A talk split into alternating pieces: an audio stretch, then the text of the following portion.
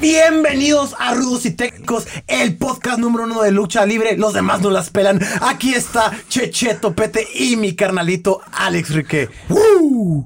Troné, los, los tr- troné todos los audios de la gente que nos está escuchando, bro. ¿Cómo estás, papi? Encantado Rudos y técnicos, episodio 8. Bienvenidos todos. Gracias por sintonizarnos nuevamente. Nos tomamos un little hashies, un, un little break. No pasa nada. Estamos de vuelta. Todos lo hacen. Todos tienen breaks. Hulk Hogan tomó break. Ric Flair, Vader. El, el Taker es el único que no ha tomado breaks. Bueno, ya se retiró, pero Sí. Undertaker nunca se tomó breaks. ¿Cómo No, estás? Súper bien, excelente, excelente. Enca- Mira nomás la camisa. Tiene. Le dije en cuanto, Bro. en cuanto lo dije, ya me empinaste antes de empezar. Porque la pedí, miren nada más. la pedí eh, especialmente para este podcast porque es nuestro número uno o dos de, de hecho, ¿no? O sea, es, es nuestro top, Bret the Hitman Hart. Hay una foto de Bret Hart en Canadá con una camisa y unos, una chamarra jeans, unos jeans del mismo color tipo gris y con un paisaje atrás de un bosque con unas montañas de nieve y dice, debería ser un, un billete, ¿no? Canadiense. Sí, no, es que un en serio- paisaje Bret Hart, bro. Está bien perro. No, no, no, en serio. Sí, es mi número uno también. No Es de mames. todos los tiempos. o la sea, mejor pelea para mí de todos los tiempos, yo creo que es Bret Hart contra Stone Cold. Así en la de I Quit Match, ¿no? Yes. Sí. Es para mí es la más chingona. Es No ahí el Iron contrario. Man que perdió, pero fue un tirotote también. El Iron Man que perdió contra Shawn Michaels de 60 minutos, Iron Man, que cuentan la cantidad de veces que te hacen pin Qué perro. y perdió con Shawn, pero dicen que fue de las luchas de las mejores. Y la que tú dices de Stone. ¿Sabes qué? Perdón, una vez me invitaron a un grupo en el cual decían. En un grupo de lucha de la Golden Era y decía, especificaban las mejores 10 luchas de acuerdo a un criterio de algunos conocedores de ese grupo que tenían ahí un. Que su nombre pesaba, ¿no? Y entre las 10 mejores de todos los tiempos, habían dos de Bret. Esta que dices de, de- con Stone Cold y la de Shawn Michaels. O Sí. sea, Y luego Shawn Michaels tiene la de Undertaker con, en WrestleMania. sí. Una, creo que es la número uno Sí. de todos los fans. Yo creo que yo me quedo con Stone Cold, con, con Bret Hart. Hay varias, hay muchas. Sí. Hay muchas. Eh, eh, el día de hoy hemos estado recapitulando la historia de la lucha americana. Iniciamos con un poquito del Golden Era, nos fuimos eh, repasando, ¿no? Nos fuimos al, al Attitude Era y luego ahora eh, con los Monday Night primero, perdón, y luego Attitude Era. Y ahora vamos a hablar un poco del jefe de jefes, ¿no, carnal? El que no le hemos dado honor al creador de todo este teatro, este circo, este deporte de entretenimiento hermoso que es la lucha americana, el señor Vince McMahon, el promotor y dueño y creador de, de- de la lucha libre. Sí. De la lucha más bien. Digo lucha libre y pues ahí, con, ahí, ahí me equivoco, perdón, porque lucha libre es la mexicana, es el estilo. Sí. Esto es de la lucha. Sí, del pro wrestling, de la Así. lucha. Lucha profesional. Es que es a, a platicar de la historia de, es un- de, de Vince McMahon. Es una persona con muchos matices. Porque hay quienes lo aman y hay quienes lo detestan. Y con unos ha sido un perro pitbull que no lo suelta hasta que ve que ya rompió un hueso. Y por otro lado, es bastante dócil como el perro más fiel que puede estar ahí cuidando tu familia, ¿no? Entonces, eh, platicar, eh, yo desde una perspectiva, para mí Vince McMahon, antes de hablar de sus pros y contras, yo creo que es un gran visionario que cambió el mundo de las luchas. Responsable de que sea global. Sí, Responsable de que reconozca la- a- al Undertaker en, en la India. Re- responsable de que en las loncheras que venden en Walmart salga Hulk Hogan o Undertaker. ¿Estás de acuerdo? O sea, él es el responsable. ¿Por qué? Porque él monopolizó el entretenimiento de la lucha. No, no lo monopolizó porque todavía hay competencia, pero realmente unificó lo que antes eran muchas federaciones diferentes en diferentes estados. sí. Y antes, amigos y amigas, deben de, de- de- de saber este punto. Antes era como deporte y estaba sancionado por las comisiones. Y lo sancionaban como tal, ¿no? Era un deporte y, y cada estado era diferente comisión, tenían que pedirles permiso. Ah, o sea, ese era, un- ese era el detalle que cambia Vince McMahon. Ajá. Vince McMahon se mete en pedos, me estoy saltando muchos pasos, pero bueno, eh, eh, se mete en pedos y cambia ese término de, de deporte a entretenimiento. Y eso ya puede justificar mucho más sus actos y sus conductas deportivas. Claro, de hecho, eso que mencionas fue un momento crucial en el cual él se vio dentro de una encrucijada que lo tenían entre la espada y la pared en diferentes sesiones que estaba él presentándose a la corte, ¿no? Demandas, etcétera. Pero, por ejemplo, ahorita lo que comentas, lo que él ha logrado ha sido a nivel estratosféricamente superó las expectativas de su papá porque él se la compró la empresa al papá en los 80, 84, 85, no recuerdo el año, creo que 83. Pero el punto es que, como dices, unifica, como, se, como antes se catalogaba la lucha en Estados Unidos, que era por áreas. Y él empieza, compra la empresa con su papá, se la pide prácticamente prestada, pero el nivel de pericia, lo que hacía, la habilidad, cómo empieza a ser todo estratégicamente, está increíble. Este, sin palabras. La verdad, la verdad es que Vince McMahon viene de, viene de la nada. Él nace madre soltera, literalmente a su papá no lo contacta hasta que tiene 12 años. Sí. Él vivió con su madre y con bastantes padres, eh, padrastros, perdón, con muchísima violencia doméstica y con muchísimo rencor. Y por primera vez conoce a su padre a los 12 años, a los 14 puede lograrse salir de la casa de su mamá y se va con su papá. Y estamos hablando de una, toda tu niñez estuvo de la chingada. Entonces, imagínate, creaste a un, a un monstruo con ambición y con visión y con todo, no, no, imparable, ¿no? Imparable. Sí, y que tienen la motivación más grande de las personas que han llegado a alcanzar el éxito, que vienen desde abajo. Bueno, ya lo mencioné, ¿no? Ese no puede ser un acertijo, pero la motivación número uno es la necesidad. Y él la tuvo. Y cuando llega con su papá, eh, no le daban crédito. Incluso él estuvo en, una formación académica militar. Creo que en West Point estuvo. Entonces, una persona que tuvo que aplicar su, disciplina. Es que era bully. Era, bien cagazón. porque incluso jugó fútbol americano. O sea, toda su vida fue, fue una persona atlética. Sí. Sí, entonces yo creo que va a la par la mentalidad que se que forjó su carácter, ¿no? Entonces. La mentalidad de tiburón. Sí, la mentalidad ve lo que está pasando en la lucha, quiere involucrar con su papá, le dice, bueno, véndemela o préstamela, déjame hacer algo. Y se la presta, le, da un, le hace un préstamo por, no recuerdo, creo que eran tres o cinco años que tenía para liquidarla y empieza a ser un pandemonio. Lo que pasa es que él cuando obtiene la, la, empresa de su padre, él se va a las televisoras a pedir contratos porque era lo más importante, era lo más... al final del día todos lo hacemos por dinero. Y bueno, pues ¿quién les daba el principal dinero? Los contratos televisivos, ¿no? Entonces, él, él les promete cielo y las estrellas a todos, a todas las televisoras, incluso va con Ted Turner en un principio, ya me lo habías contado tú, en un principio y no llegan a un acuerdo. Ted Turner, un fan, un fan desde mucho tiempo atrás de la lucha, eh, eh, y después se vuelve su, su principal enemigo, aparte de, de, la prensa, ¿no? Y aparte de, de las esas, esas uh, digamos, eh, demandas penales, porque incluso se pudo, ir a, se pudo ir a la cárcel, estuvo a punto de que si lo juzgaban y lo encontraban culpable a Vince McMahon, se pudo haber ido a la cárcel hasta ocho años. ¿Quiénes? Rowdy Roddy Piper, Nails y compañía demandan y dicen, y tales doctores dicen, no, es que surtimos a los luchadores de la WWF con, con esteroides.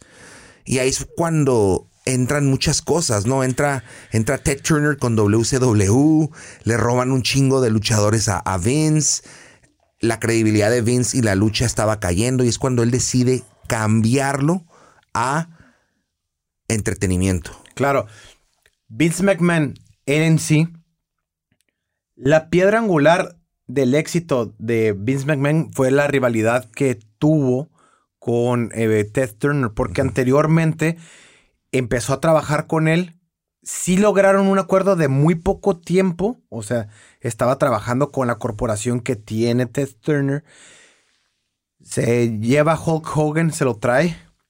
Hulk Hogan que trae la escuela de Super, uh, Superstar Billy Graham, que fue de ahí, sacó esa escuela eh, Hulk, Hulk Hogan y entonces se empezaba a ver mucha promesa en su nombre. Entonces se lo trae Vince McMahon y empieza a, a unificar, empieza a, a jalar talentos de otras partes y empieza a venderle ese show a las televisoras. Ted Turner le entra, se le acaba el dinero a Vince McMahon y no recuerdo exactamente alguna jugada que no le pareció a Ted Turner por parte de Vince McMahon, porque creo que Vince McMahon no le estaba mandando el dinero correspondiente, lo que les correspondía a todas las televisoras, porque él les pagaba a todas las televisoras porque pasaran sus shows. Y la idea, la gran idea de Vince McMahon, aparte de unificar todas las federaciones, fue WrestleMania. Sí, pero antes ya me acordé, ya me acordé, ya me acordé. Creo que le hizo una jugada chueca Vince, pero no del aparte del dinero. Previamente, ya me acordé. Ted Turner le hizo una jugada a Vince McMahon del dinero, porque se supone que las televisoras le tenían que dar un porcentaje de lo que pagaban las marcas por mostrar publicidad ahí. Entonces, al principio Vince McMahon hacía un evento para ciertas televisoras, ¿no?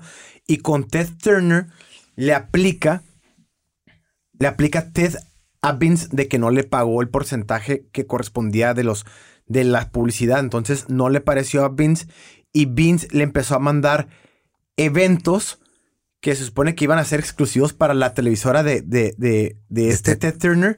Y, y los publicaba en otras televisoras y Ted Turner ya no le gustó. Entonces, como que los dos no, no coincidieron. No coincidieron. Eh, Ted Turner, que le llamaba wrestling. Wrestling, en the wrestling business. Eh, eh, fueron como desde el principio no hubo una química. Química, una sinergia favorable. Y se separan se separan. Y los dos tienen una postura que si tú te pones en sus zapatos dices, bueno, es que sí tengo razón, yo Ted, bueno, también tengo razón por haberlo mandado a la fregada yo Vince McMahon, ¿no? O sea, las dos tienen su porqué, pero Vince McMahon empieza, hace, el, hace lo que es el WrestleMania 1 y le va súper bien y empieza a crecer porque incluso se endeudó hasta donde no pudo, ¿no? Ya, ya estaba anodadado de deudas. Y por ahí del, del, tercero, creo que fue en el 80, no, no, recuerdo exactamente el año, pero Ted Turner compra, se alía y le entra a la lucha. Y le manda un mensaje a Vince. Ajá. Y le dice, ya estoy en el business de la lucha. Creo que era a Jim Crockett. Se la compra a Jim, Crockett, claro. y le marca y le dice... Buena memoria, Cheche. Vince McMahon se vio en aprietos y recibe una llamada. Perdón, Vince McMahon estaba muy en un, en un estado de confort, como que ya lo estaba logrando todo y recibe una llamada y le dice: Ted Turner, guess what? I'm in the wrestling business now. Le acabo de comprar la compañía Jim Crockett y WCW va por todo, cabrón. Y eso forjó la guerra que de la cual hemos platicado tú y yo en varios capítulos. La competencia mejora siempre, es buena, es necesaria. Te lo digo como ejemplo, ¿no? uno con una barbería. Si se, me han abierto barberías al lado, barberos míos se van y me ponen competencia. Eh, y esa competencia me obliga a tener el mejor servicio y a no bajar la guardia, porque si no estás en tu, estado de confort. Y Vince, pues esa competencia fue la WCW. ¿Qué traes ahí? ¿Todo bien, papi? No, sí, sí, sí. no. te están marcando mucho que. No, no, no. ¿Todo bien? Eran datos de Vince. Oh, ok, pensé que estabas hablando con alguien y dije, güey, vamos a hablar con él que, no, que le caiga. En lo que tú hablas, yo no ah, estoy viendo datos. No, pues sí, Vince, Vince es este. Tiene en su carrera muchísimos altibajos, pero más altos que bajos, ¿no? Pero muchísima. ¿Cómo se llama? Challenges, retos, retos, ¿no? El, uno de ellos es la WCW. Con, con el dinero de un millonario, multimillonario como Ted Turner, que ya no era el único. Pero él también tiene apuestas y el que no apuesta no gana. Me acuerdo el WrestleMania 2, que viene siendo Hulk Hogan. Acababan de firmar la, película de Rocky, Rocky 3. Y él ya era muy famoso. Iba a luchar contra Cloverland, contra, contra Mr. T. Sí. Eh, y van a un show. Van a un show en NBC. Y el host del show le dice, oye, ¿y si son reales las movidas? Ja, ja, ja, jo, jo, jo. Eso les ofende mucho a los luchadores. Claro. ¿Por qué? Porque es un arte y es una putiza la que se pegan. Y Hulk Hogan, no, pues déjate digo, brother, pon- ven, préstame tu cuello, brother, y te hago una movida. Oye, y le brother. hace una guillotina, bro. Le hace una guillotina, el güey no tapea. Mr. T le dice, le dice el, el Hulk Hogan a Mr. T, brother, ¿hasta cuánto tiempo lo, lo suelto, brother? Y el Mr. T, eh, déjame un ratito más, déjame un ratito más. Cinco segundos más. Ya suéltalo, suéltalo. ¿Y sabes qué hace Hulk? Lo suelta así, así. Y el güey cae en seco al, al piso. Ahorita ese acto hubiera estado súper mal a nivel mundial. En ese entonces, bro. Juicios. Juicios, juicios, claro. En ese entonces fue lo mejor que le pudo haber pasado a Vince, a WrestleMania y a Hulk Hogan. Porque todo mundo supo como que, wow, ahorcaron al host de televisión. Wow, va a ser WrestleMania. Fue un boom. Ese tipo de actos han, han favorecido a Vince porque él apuesta, apuesta bien cabrón eh, eh, en sus proyectos. Y de repente tiene ese tipo de recompensas, esas joyitas, ¿no? Hulk Hogan, Ultimate Warrior, Under the Giant. Le hizo un parote porque estaban perdiendo también mucha credibilidad. Bueno, no perdiendo, pero siempre había cierta duda por la por el parte del público diciendo es pantomima, es acrobacia, etcétera. Incluso se platicaba constante de eso. Pero eh, ya habíamos visto poquito tiempo atrás. O sea, lo que despertó la veracidad de Hulk Hogan fue que poquito tiempo atrás, unos 13 años, se, no, creo que menos de 13 años, hubo una lucha entre Anthony Inoki y Mohamed Ali. Entonces, se dieron cuenta que aunque no fue la pelea más bonita y más vistosa, un luchador podía hacer algo entre un, un boxeador. Entonces dice, no, pues en la- pasa tiempo después, la gente empieza a ver la lucha libre o la lucha pro wrestling y dicen, es que es falso, mira los movimientos, mira cómo tiembla el, el cuadrilátero, etcétera. Y pasa esto de Hulk Hogan, pues se fue como el remate, ¿no? La confirmación de que un cuate de dos metros en realidad sí sabe cómo poner fuera a cualquier persona, ¿no? Y, esa forma de pensar que la gente dice es que la lucha es fake. ¿A qué te refieres con fake, bro? Porque yo no le veo nada de fake. Ah, ok. Hay coreografía, sí. Hay un final predeterminado, sí. Pero el impacto físico es brutal. Y bueno, estábamos en Vince McMahon, papi. Estabas en Vince McMahon y en una llamada de WhatsApp. No sabemos qué está pasando. Pero eh, llegamos a la guerra con Ted Turner, el pleito con Bret Hart. Sí. Se complica la cosa con las esteroides. Sí, se, se complica porque uno de los doctores que, bueno, le decían como el doctor de cabecera de los, del roster de la WWF era quien les proporcionaba lo que era Sahordian, no me acuerdo cómo se apellidaba este doctor, pero les proporcionaba anabólicos a muchos de sus luchadores, de los luchadores de, de Vince McMahon.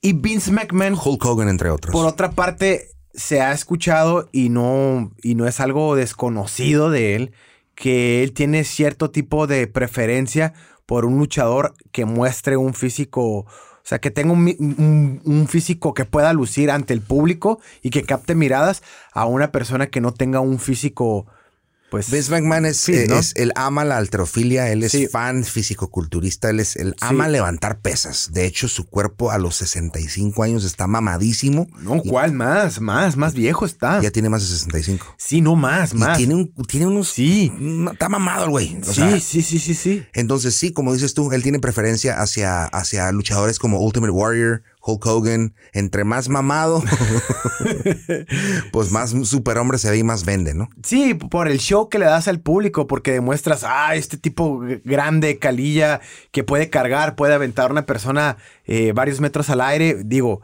impacta y llama muchísimo la atención y es algo, entonces Vince McMahon por eso se va por ese lado.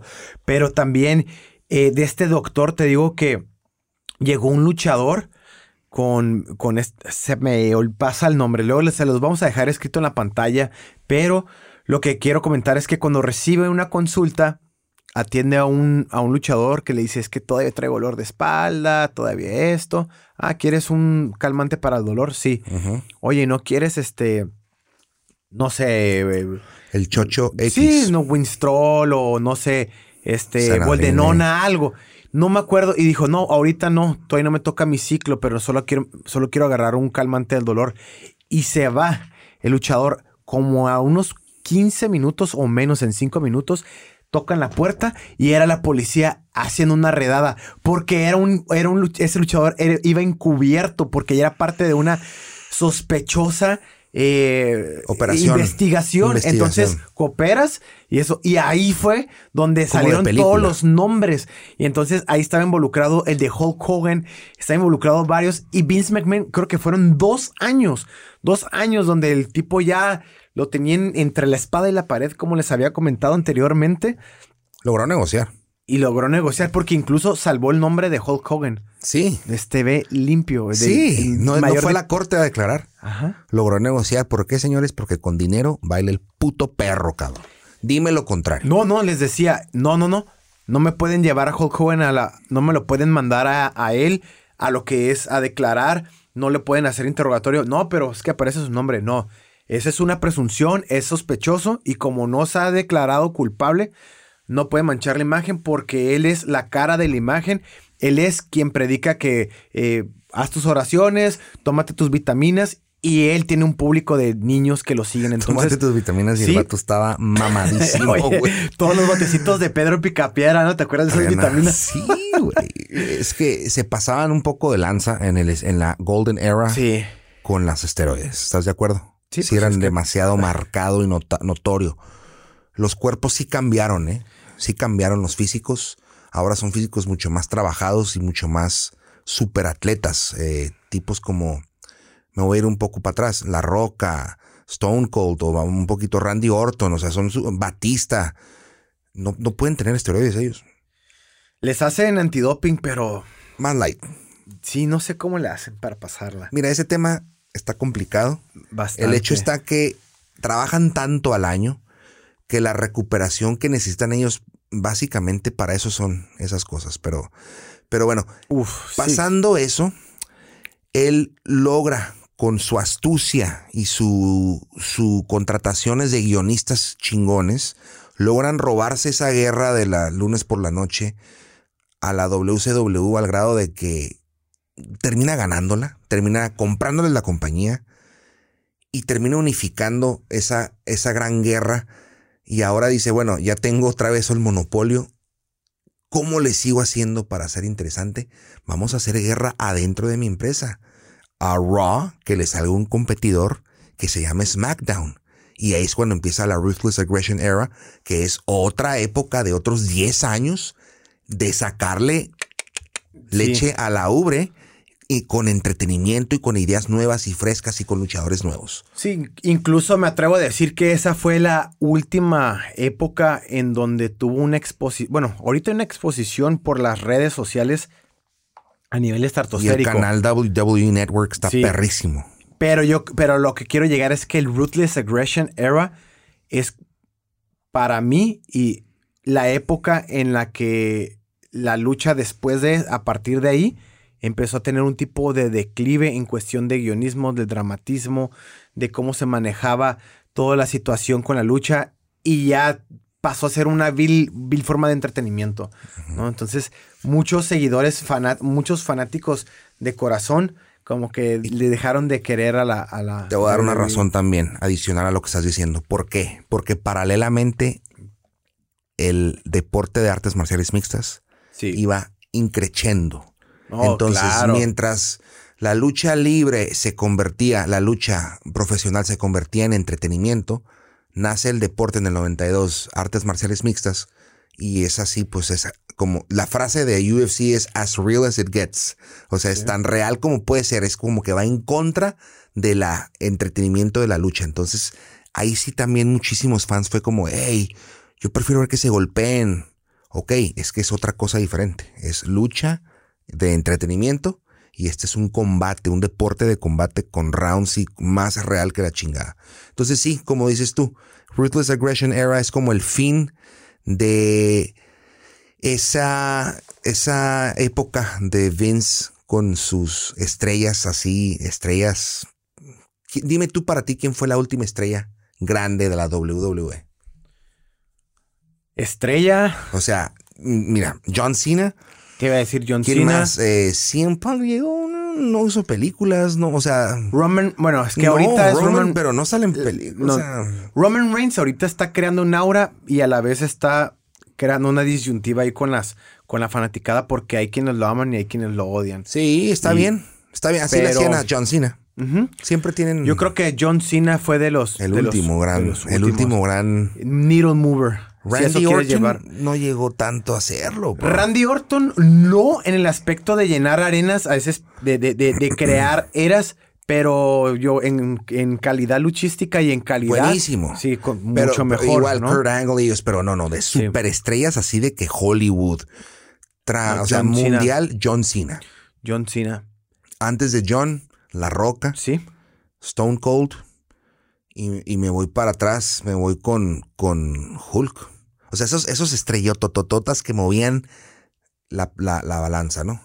Entonces, ahora estamos en una época en la que es una época de transición. Yo, yo lo que veo con Vince después de 20 años de, no, 20, 30 años de ser su, su pinche fan y de muchos fracasos como la XFL de fútbol americano. Sí. El vato le ha calado por todo, ¿no? Yo lo que veo es una época de transición. Como que le está pasando la antorcha a Triple H. Es que, claro, claro, claro, claro. ¿Verdad que sí? Sí, sí, sí, porque Triple H se la ha rifado al grado, y perdón que te la, que te la quite de la, No, no, no. la palabra, pero Triple H se la super rifó con NXT, porque él está a cabo del proyecto NXT y ha demostrado, e incluso con los fanáticos de Hueso Colorado, que lo bueno que ha habido Ahorita entre reciente la- es en NXT. Sí, entre las artes marciales mixtas y la lucha es que hubo una- un proceso como de filtración entre los, en los que querían ver violencia, aunque los que quieren ver artes marciales mixtas o algún otro tipo de deporte de contacto y los que quieren ver lucha de entreten bueno, deporte de entretenimiento que es la lucha. Y esos son muy fieles y son súper amantes del NXT. NXT tiene otro tipo de show. Esa es idea de, de Triple H, ¿no? Sus takeovers. Fíjate, la idea de. Triple H, e, es, ese cabrón es el siguiente Vince. Es un visionario. Él hizo, bueno, no la hizo, pero fue parte de The Generation X, fue parte de la, de la, de los cuatro con, con Ric Flair y, y- y- Sí, de- de- y- del. Sí, con Batista Randy y Orton. No, era Randy Orton, ajá. Ellos cuatro. The Union, ¿o cómo se llamaba? Este, The, ah, the Next. No. no, no. güey. ¿Cómo se me fue la? New Generation. No, ahorita te digo cómo se llama. Sí, por favor. Sí, sí. Y te- luego digo. él, él, También se este, las ponemos escrita en la pantalla. maldita sea. El- Eh, eh, es que ya no ten. Somos papás, por favor. estamos cansados, bro. Sí. Estamos cansados, pero aquí estamos. Esto no es fácil. No, no, no, no, pero es un cansancio rico. Pero, es hey, güey, por ejemplo, saludos a Guillermo Rodríguez que nos escucha. Ese güey me escribió y me dijo, güey, sus podcasts son un tripsote para los, para los noventas. O Sí, sea, me voy a pensar y me pongo a pensar en los noventas. Y pues, De eso esa se es la finalidad, que como que se olviden del presente, que a veces estaba cabrón, y se pongan a tripear en el año 90, 98, 2000, cuando Mankind lo aventaban del Undertaker. Él es, Sí. él es una, es un needle mover. Se me olvidó decir No, no, no, pues. ese güey. ¿Escuchaste su podcast? Sí, sí, sí, lo vi con Joe Rogan. Tipazo, ¿no? Y me aventé también el documental que tiene seis episodios de The Last Ride en Ya lo WWE viste. Network. Está buenísimo. O sea, pero algo que te quiero decir de Vince McMahon, cómo hay quienes lo odian y como en el caso de algunos luchadores, quienes hay, quienes lo aman. Te voy a comentar algo. Undertaker y Vince McMahon se aman. Se superaman. Vince McMahon en una entrevista le preguntan por Undertaker qué sería de sin él y se le salieron las lágrimas. O sea, No, cuando yo pensé que se querían coger. no, no, Oh, pero ahí te va son- de qué una- tanto hay un amor no, fraternal. tiene, tiene un amor tipo como lo veo como si fuera un hijo. O sea, en sí Vince McMahon creó el personaje del Undertaker y el person y Undertaker nunca se imaginaba que eso iba a lograr con él con ese papel que le dieron, pero Inspirado en una película, ¿no? Una Ah, sí, sí, sí. Y Undertaker, Western. por otra parte, fíjate qué tanto lo ama y qué tan leal es. Una vez, porque los tiempos de viajes, cuando tú trabajas para Vince McMahon en la época de los Ruthless Aggression, de, del, Attitude. del Attitude Era, del, Golden Era. trabajabas arriba de 200 días por, por año. Eras como un circo andando, como gitanos, cabrón. Había veces que tenías hasta 3, 8 luchas en un día.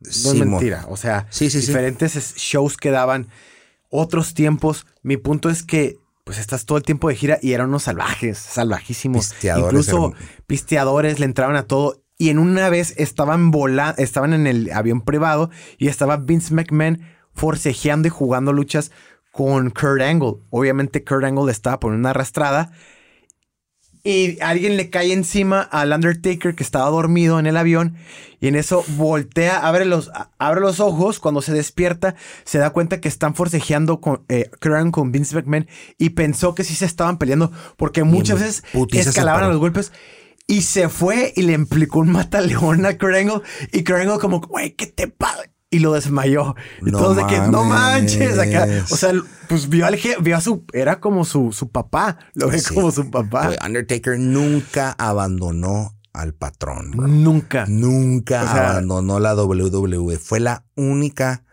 persona que no se cambió de barco. Fue la única. Dime otro que no se haya cambiado de barco. The Godfather a lo mejor sí. Shawn Michaels. También, disco, ya me callaste. Triple H. No, no, no, Ya. pero mi punto es que, los entonces, de los en- que empezaron con el Golden Era. En la guerra Sí. de los lunes Del- por la noche cuando sí. estaba la chequera de, De- Eric sí. Bischoff. Vente no, para acá. Undertaker. ¿Cuánto quieres, güey? Undertaker se queda. Y estaba, y les estaba yendo mal en ese barco. Y- Demasiado. Y, dijo, me quedo con mi compa porque él me hizo famoso y hasta la fecha, pues, es la relación que hay, ¿no? Algo más te iba a decir de Undertaker. Me estaba saliendo poquito del tema, pero un dato muy, muy interesante Dalo, de la échalo. relación que se me estaba pasando totalmente. Se me pasó. Ahorita que la tenga de regreso, te digo para que veas. Jálale al Pero- cerebro, bro, al tinaco, jálale ahí, que empiece a bajar el agua para que ahorita saques ese dato porque Sí, no, me está no, no, acabando pero el tiempo. era súper buenísimo el de tipo trivia del Undertaker de... Tiene su whisky. Sí, no, no, no, pero en relación con, con Vince McMahon. Ok. Pero... Pues, eh, eh, eh, bueno, se termina a, a Vince como todo un ejemplo de empresario, porque para mi gusto, Vince maneja el nepotismo a su máxima expresión. Ya me acordé, perdón, antes de que un paréntesis. Pendejo. ¿Sabías que Undertaker lo consideraban el juez en, la, en los vestidores? Bueno, no el, juez, te voy a decir por qué el juez, ¿eh? Sí fue un líder de los vestidores, tú y yo ya sabemos eso. Pero había un programa que le llamaban como el Judge Jury, como el, el jurado, y había, le tenía un apodo en especial que era la corte del juez. Y era cuando te demandaban como compañero de luchador. ¿Y te la sabes esa rap? No. Ahí te va rápido. Si tú y yo luchamos y no te la rifaste, no cooperaste conmigo, fuiste poquito sucio o mm, incluso me lastimaste, se vio No que... me cuidaste Sí, no me luchar. cuidaste. Yo te mando a la corte. Entonces... Literal. Todo era en los vestidores y el juez siempre fue Undertaker. Y él dictaba la sentencia y todos tenían Decían que que respetar. Y la sentencia era que un barril de cerveza, que tú compras un 36, que vas a poner 200 dólares para la gasolina para el siguiente road trip, etcétera. Pero él fue el juez. Eso es lo que te quería decir. Muy buen dato del Muy deslindado de Vince McMahon ese Nada punto. que ver pero con Vince está- McMahon, pero ahí les Sí. dejamos una sorbadita porque vamos a tener un, un episodio dedicado a Al- Undertaker, sí. así como un, un episodio dedicado a Hulk Hogan, otro a Ultimate Warrior. Vamos a irnos este un poco a poco porque no es suficiente un episodio Sí. para tocar el tema de la Ruthless Aggression o de la Attitude Era. Nos faltan datos, nos topamos con, con, con- con encrucijadas ahí, una disculpa. Mándenos mensajes si nos quieren ajerar. Te equivocaste con tal dato, pues dímelo, güey, dímelo, Sí. ayúdame. Aquí estamos haciendo lo que podemos, ¿no? Y Vince me dijo que dijera lo que quisiera. Es mi compa ese, güey. No, pues es que ahí tiene. Y, Ahí y bueno, tienes. antes de terminar el, el- el episodio, algo que quieras tú agregar. En relación a Vince McMahon. Sí, señor. Te comentaba, para mí es el, el escenario, Ah, perdón, es el empresario que mejor ha utilizado el nepotismo con sus hijos, pero favori- a favor, ¿no? O sea, el nepotismo es eso de meter a tu familia en los negocios y a veces tener favoritismos internos con la familia. En lo personal lo vivo. Y Vince McMahon lo hizo, pero lo hizo súper bien, güey, porque sus hijos, su esposa incluso, Linda McMahon. son parte del guion y son parte de la, de la trama completita y, y ponen su cuerpo físicamente en juego, bro. Salón de la Fama, ahorita que mencionaste esto, especialmente a Shane McMahon. O sea, ha demostrado. Les ha dicho a los mismos luchadores: Mira, güey, o sea, hold my beer. Mira, yo también sí soy luchador. O sea, no soy, no soy una estrella como tú, pero sí soy luchador. O sea, sí, claro que lo ha logrado. Claro que sí. Y, y Vince McMahon, ahorita que estás mencionando eso, ¿qué tanto le afecta su producto que solo vive para la lucha, que incluso adopta mucho su papel fuera, fuera de, de- Lo mantiene fuera del, de- ajá, fuera de cuadrilátero, lo mantiene incluso con su familia, lo mencionan, o sea, maneja No, esa ego, personalidad. ese ego es muy bueno, lo mantiene queriendo más y queriendo no- más y de sí. pie y levantando pesas, como dices, es mayor de 70 años, es muy grande y sigue y falta, le falta rato a Vince McMahon. Va a ser muy interesante el día de mañana que falte. ¿Quién va a tomar el, el cargo? ¿Va a ser Triple H? ¿Va a ser Shane? ¿Va a ser, va a ser Stephanie? No sabemos. Puede que haya otras guerras, ¿no? Ahora se Uh, bifurquen más guerras. Qué bueno. Imagínate Shane contra Stephanie. Sembrando Es que la competencia es buena y van a mejorar el producto porque ahorita está un poco atascadón.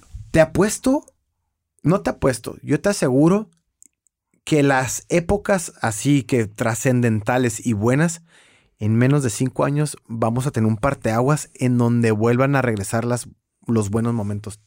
Te lo aseguro.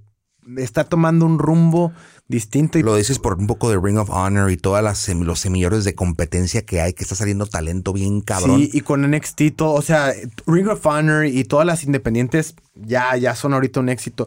Me refiero de la WWE. Van a forzar, la WWE va a sacar algo buenísimo. En menos de cinco años va a ser algo fuera de NXT. Pues amigos, con eso nos vamos a despedir porque ya se nos acabó el tiempo, nos van a pegar en casa. Y, nos vamos a tener que poner a lavar trastes al lado en el restaurante chino para pagar si nos excedemos de tiempo. Es correcto, amigos. Mándenos sus mensajes y sus saludos. Yo soy Alex Riquet MMA. Busquen al, al, al Carlitos Topete. ¿Cuál es tu red social? Pete, arroba Chicheto, arroba Chicheto arroba Pete y arroba Pete. Alex Riquet MMA. Sigan a Rudos y Técnicos. Nos vemos la próxima semana. Chao. Bye.